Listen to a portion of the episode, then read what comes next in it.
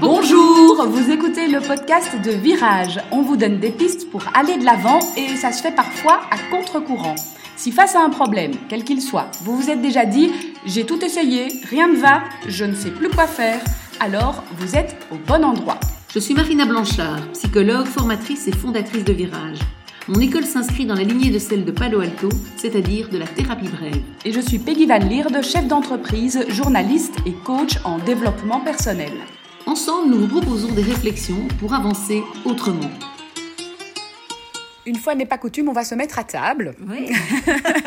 pour cet épisode et on va imaginer euh, donc un repas familial avec Oui. différentes personnes autour de la table et ça se passe pas très bien parce qu'autour de la table il y a une personne qui souhaite absolument que ses enfants se tiennent parfaitement à table. Ça veut dire pas de coude à table, manger la bouche fermée, ne pas bouger en permanence, rester bien assis, euh, pas toujours évident à suivre Non. pour euh, les enfants effectivement qui se trouvent à côté, pas évident à suivre non plus pour l'autre adulte, conjoint, le conjoint qui Oui, se retrouve oui.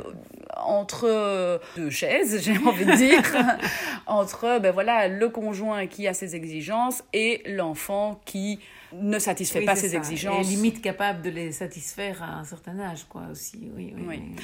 Alors on va, on va prendre en fait la position de chacun à table. Ok. Euh, ben, commençons par euh, ben, le conjoint exigeant. Euh, voilà, on va se mettre dans la peau, on va dire que c'est un papa. Ça pourrait être une maman. Mais ça disons, pourrait. ça pourrait. Disons que c'est un papa et que donc euh, papa se fâche en permanence parce que il faut bien se tenir à table. C'est-à-dire qu'il mange la bouche fermée, qu'il ne mette pas ses coude. coudes à table, qu'il arrête de gesticuler dans tous les sens et qui en fait pendant l'entièreté du repas réprimande, remarques, fait oui. des remarques. Ok. Et donc, ce papa, il aimerait que les choses changent, lui. Donc, en fait, c'est intéressant parce qu'on a, si le papa, par exemple, vient nous consulter, on a quelqu'un qui est motivé pour que ça change. Et donc, c'est intéressant d'aller voir avec lui. Bah, donc, évidemment, on repart toujours cette question qu'est-ce qu'il a déjà essayé Qu'est-ce qu'il a déjà tenté Et est-ce que ça fonctionne ou pas? Alors peut-être il va dire bah oui ça fonctionne parce qu'à un moment donné les enfants euh, arrêtent de bouger, les enfants euh, mangent plus proprement etc. Mais l'ambiance est quand même gâchée. Et donc il y a un peu un prix à payer et donc effectivement il va devoir choisir entre je continue avec mes règles qui vont enfin parce qu'un enfant moi je dis souvent éduquer c'est répéter hein, donc euh, c'est pas parce qu'il mange bien un repas que le suivant il va manger proprement donc il va devoir continuer à répéter à chaque repas ses règles jusqu'au moment où les enfants les auront intégrés et qu'il ne fera plus les répéter. Normalement, un jour, ça arrive. hein. Je rassure les parents avec des jeunes enfants. Il y a un moment où ça arrive, mais ça peut prendre... Enfin, moi, il m'arrive souvent de dire, enfin voilà, j'ai- quatre enfants et euh, ils sont grands maintenant, mais ça n'empêche qu'ils n'ont pas toujours tous encore compris qu'il fallait vider un lave-vaisselle. et donc, parfois, je dois encore dire, euh, est-ce que quelqu'un peut m'aider à vider le lave-vaisselle ou est-ce que quelqu'un peut vider... Parce que c'est pas forcément un réflexe, parce que comme c'est pas forcément quelque chose de plaisant, Bon, ça ne se fait pas tout seul. Et donc, je pense que ce papa va se retrouver un peu contraint à choisir entre continuer à dire ses règles et à éduquer de comment on se tient à table, etc., à ses enfants, mais avec le prix du, du repas qui est un peu pourri, ou bien il va lâcher et avec le, le- le prix à payer que les enfants ne se tiendront pas bien. Alors, soit ce qu'il pourrait imaginer de faire, c'est de choisir les repas et alterner. Oui. Et pourquoi pas se dire, bah voilà, je- mes règles sont importantes pour moi, je tiens à continuer à les, à les transmettre à mes enfants, mais euh, je vais pas pourrir tous les repas avec ça. Et donc, et peut-être ce sera intéressant même de voir comment les enfants vont se tenir, les repas où il va décider de ne pas parler des règles, de ne pas les répéter, mais donc de supporter, donc il faut voir déjà si c'est possible pour lui, Ça, moi, je ne suis pas à la place de ce papa-là, mais est-ce que c'est possible pour lui de supporter, de tolérer que les enfants bougent à table sans intervenir? Est-ce qu'il sera capable de ça? C'est pas forcément le cas. Ou choisir son combat et peut-être pas être exigeant sur l'entièreté des points? Oui, ça pourrait aussi être choisir dans les règles lesquelles il va, il va exiger, lesquelles il va lâcher, s'il est capable aussi de nouveau de choisir là-dedans. Euh, donc de nouveau, on est dans une sur-mesure, ici on ouvre à plusieurs perspectives, puisque euh, on sait que les personnes qui nous écoutent peuvent être dans un cas, un autre cas, ou avec des, avec des nuances. Mais donc effectivement, ça peut être aussi, oui, tu as tout à fait raison, hein, ça pourrait être choisir quel combat et se dire je continue à taper sur le clou pour les coups de table, mais euh, tant pis pour le fait qu'ils bougent, c'est parce qu'ils sont petits, j'accepte le fait que tant qu'ils sont jeunes, il y a de l'énergie euh, qui se disperse un peu et qui a besoin de, de sortir. le, le, risque étant que tant qu'il va continuer à mettre des règles, l'ambiance, il va, même, même si c'est, enfin, s'il prend que le mouvement, mais qu'il il fait une remarque à chaque mouvement, risque, c'est pour ça que j'étais partie plutôt sur un, un, un choix d'un repas à l'autre, mais éventuellement, c'est tout à fait possible et, ça, ça, ça, peut tout à fait être euh, ce choix-là. Mais donc, il va se retrouver en tout cas à devoir payer un prix. -hmm. Et donc, ça, c'est la première chose qu'il va falloir lui dire. Il ne va pas avoir, ça, ça n'existe pas. Et euh, je tiens à le rappeler à tous les parents, malheureusement, qui nous écoutent. Enfin, heureusement qu'ils nous écoutent, mais malheureusement, je tiens à rappeler que ben, on n'a pas des enfants qui tout de suite naissent polis, bien élevés, calmes à l'écoute, euh, voilà, euh, qui mange sans mettre les coudes à table et avec la bouche fermée. Ça n'existe que très rarement. Enfin, des exemplaires sont assez rares. Et on n'a a... pas une télécommande pour les paramétrer non plus et comme non, on veut. Et non, on n'a pas une télécommande. Il faut prendre des petits robots. Alors peut-être qu'on peut le faire, mais pas avec les enfants. Alors si on se place du point de vue de l'enfant, euh, l'enfant ou éventuellement euh, l'ado hein, euh, qui, qui donc à table Se pendant toute tout. son enfance et toute sa jeunesse s'est pris ces remarques incessantes qui n'a peut-être très envie de se retrouver à la table familiale. Alors, il se peut, voilà. Alors, ça dépend de nouveau de l'âge de l'enfant, parce que de nouveau, il y a des âges où on peut accepter certaines remarques qu'on n'accepte pas à d'autres âges. Et donc, euh, voilà. Et avec le risque, effectivement, de, vraiment abîmer la relation.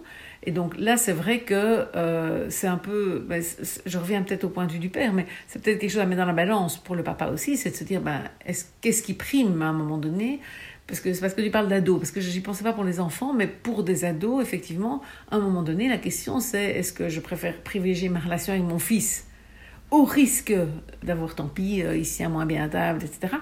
Ou bien est-ce que je préfère privilégier la politesse et tant pis si, euh, dès qu'il peut, il mangera plus avec nous, il se tire dans sa chambre, il est devant les écrans, quoi. Donc, mm -hmm. de nouveau, il y, a, il y a un choix il y a, à faire. Il y a un choix à faire, quoi. Et donc, bon, là, je suis revenue au papa. Alors, pour l'ado, pour le jeune, alors là, je pense, et c'est assez intéressant de, enfin, voilà, moi, de, de ma patientèle des jeunes, en fait, ils se plaignent assez, ils s'habituent, les enfants s'habituent quand même très vite à leurs parents. Maintenant, en discutant avec eux, donc c'est rare qu'ils en... Enfin, ils peuvent en souffrir, hein, évidemment, c'est très répétitif, si c'est violent, si c'est humiliant. Les enfants, ils n'ont pas une image de ce qu'ils attendent. Ils naissent et ils grandissent dans un climat. Mais par contre, euh, d'avoir eu des jeunes en consultation, moi j'en ai déjà eu qui me disent, enfin j'en ai déjà eu deux, et un qui m'a exprimé ça d'une manière que je trouvais vraiment très parlante. Il dit, moi quand mes parents s'énervent, quand, ils crient, quand ils me crient dessus, je me bouche les oreilles de l'intérieur il se dit je laisse passer mmh. et voilà et peut-être il rectifie un peu sa manière de se positionner et peut-être pas et peut-être il se dit bah voilà papa il est comme ça de toute façon même si maintenant je mange la bouche plus fermée il sera pas d'accord comment j'ai mis mes mains mes coudes mes pieds euh, et tout ça. donc il y aura de toute façon quelque chose donc en fait je laisse courir quoi et donc c'est vrai que euh, c'est important et je trouve que c'est une prise de conscience quand même moi, enfin moi quand il m'a dit ça ce, ce jeune ça m'a frappé euh, même par rapport à l'éducation de mes enfants à moi je me suis dit mmh. en fait comme quoi on peut leur dire, leur dire. Il n'y a pas forcément d'effet parce que ça peut, ils peuvent tellement être habitués à avoir des remarques, si c'est vraiment oui. du quotidien. C'est donc, je me dis, c'est d'autant plus intéressant du coup, peut-être pour le papa, d'alterner. Oui. Parce que ça, ça devient moins répétitif. Ça devient moins répétitif. Ce sera peut-être plus entendu. Voilà, ça fait plus partie du bruit de fond. Alors on change de chaise et on prend la position de la, la maman, du conjoint, oui. de l'autre conjoint à table, qui en fait subit ça et ah oui. est un peu entre deux chaises, si Tout on à fait. oui, utiliser cette fait. expression, entre bah, son conjoint qui s'énerve, son enfant qui n'écoute pas et au final, bah, elle, son repas qui est complètement gâché. Oui. Alors la maman, après il faut voir ce qu'elle fait de nouveau, on va voir comment elle, elle, elle réagit. Elle peut réagir euh, soit en abondant dans le sens du papa et en en rajoutant Évidemment. une couche, soit en fait elle peut simplement se taire et terminer le repas le plus vite possible, oui, oui, oui. soit un autre cas... Euh... moi je l'imagine un peu, pour essayer de garder l'église effectivement au milieu du village, elle temporise d'un côté et de l'autre. Ça, c'est quelque chose quand même que euh, je vois souvent, que ce soit pour un repas à table ou dans d'autres situations où il y a un conflit entre un des parents et un, et un des enfants ou un des adolescents. On a l'autre conjoint qui intervient comme une espèce de, entre l'arbitre, le tampon, enfin voilà, qui essaye d'adoucir les choses. Et souvent, ça fonctionne pas. Mm -hmm. Si les gens m'en parlent, en tout cas, c'est que ça fonctionne pas. Donc parfois, ça peut fonctionner. Hein. Je ne dis pas que ça ne fonctionne jamais, mais quand on m'en parle, c'est que ça ne fonctionne pas. Et en fait, souvent, ce, que, ce dont je me rends compte, c'est que quand elle parle au jeune ou à l'enfant et qu'elle dit mais écoute papa il te l'a déjà dit hier enfin tu peux faire un effort l'enfant a l'impression qu'elle renforce la position du père et donc se sent encore plus énervé presque même contre le père parce que il a pris maman de son côté ouais. Et inversement, le papa, quand la maman dit Oui, attends, euh, vas-y, mollo, il a 10 ans, enfin, ou choisis, choisis un des combats et pas, pas les trois à la fois, parce que la maman pourrait tout à fait euh, donner ce, ce, truc-là en disant Père, bah, écoute, est-ce que tu n'axerais pas sur un truc et puis on, on verra les autres après et que le père a l'impression qu'elle défend l'enfant. Mhm. Et du coup, à ce moment-là, il se dit encore plus qu'il il me- il doit mener ce combat-là, parce qu'en plus, il est seul à le mener, et ça pourrait renforcer. Et donc, je trouve que souvent, en jouant cette position de tampon, si ça ne fonctionne pas, si ça fonctionne, c'est super. Si ça ne fonctionne pas, ça aggrave Elle rajoute de l'huile sur le eh, feu. oui, c'est ça, sans le vouloir, hein, parce que Mhm. c'est tout à fait bienveillant, évidemment, et l'idée c'est de calmer, hein. son idée c'est vraiment de calmer, mais malheureusement, le risque est que chacun ait l'impression qu'elle soutient l'autre, et donc quelque part en veuille encore plus à l'autre, et donc l'enfant ou l'ado a encore moins envie d'obéir, et le père a encore plus envie de, de crier, d'en remettre, puisque la mère n'a pas l'air de comprendre à quel point c'est insupportable et comment, euh, si on ne corrige pas ça maintenant, ça va jamais changer, etc. Et donc, euh, la maman euh, se retrouve à, à- à ne plus savoir que faire, et plus elle intervient, et, et- et plus le truc se maintient. Enfin voilà, donc elle participe sans le vouloir à ce moment-là au problème, évidemment. Mhm. Maintenant, si elle n'intervient pas du tout et qu'elle laisse passer les, et qu'elle compte les coups, si on, va, on peut dire, voilà, peut-être qu'à ce moment-là, ce serait intéressant d'intervenir. Parce qu'elle peut changer le système. On, on va dire, ben voilà, si elle n'intervient pas et qu'elle laisse les choses, peut-être que si elle intervenait, peut-être que si, même si une fois elle faisait, elle, une remarque à l'enfant, le papa, peut-être se sentirait moins obligé d'en faire. Mhm. Parce que ça, on se rend compte aussi dans, dans l'éducation des, des enfants. Enfin, moi, ça me frappe. Quand un des parents, par exemple, prend très à cœur le travail scolaire, ben, l'autre le lâche, souvent. Parce qu'il sait que c'est porté par un des parents. Et donc, par exemple, ici, on pourrait imaginer que la maman se dit c'est tout ce qui est éducation euh, à table. Lui, il fait déjà assez de remarques. Moi, j'en fais pas. Et au contraire, même quand on est juste entre nous avec les enfants, bah, au moins, je vais être cool et laisser manger cool. Mais du coup, plus la maman lâche, plus le père se dit je dois maintenir ça, puisque elle, elle a l'air de s'en foutre. Elle, le, le père, s'il se sent le seul qui gère cette euh, éducation à la politesse, bah, risque de prendre beaucoup plus de place, quoi. Donc, que retenir aujourd'hui de cet épisode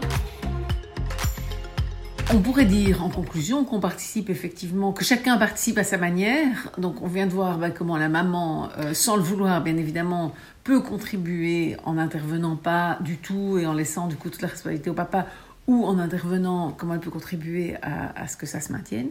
On peut même imaginer euh, encore une petite sœur qui, elle, se tient super sage et qui, sans le vouloir, contribue, puisque après on va dire, mais regarde ta sœur. Oui. Et donc, qui Elle, elle y encore- arrive. Ouais, elle y arrive, elle, alors qu'elle est plus jeune. Alors, il suffirait que tu fasses un effort. Et donc, en fait, on peut imaginer, parce que si on voit vraiment les choses comme un système, il y a comme des fils entre les, les, personnes, les personnes autour de cette table, et que chaque fois que l'une interagit d'une certaine manière, bah, les autres réagissent en fonction et se repositionnent. Et donc, c'est intéressant parce que ça veut dire aussi que chaque personne autour de la table a peut-être le pouvoir de changer la situation d'une certaine manière. Où vous soyez assis autour de la table, quelle que soit votre chaise, peut-être qu'en vous positionnant différemment, vous allez pouvoir avoir un impact.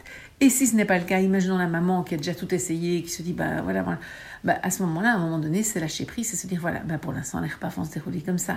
On est de nouveau dans une, forme d'acceptation puisque je ne peux pas le changer. Mais voilà, moi je pense qu'il y a quand même pas mal, on a quand même chacun plus de pouvoir qu'on ne le croit parfois dans le système familial dans lequel on vit.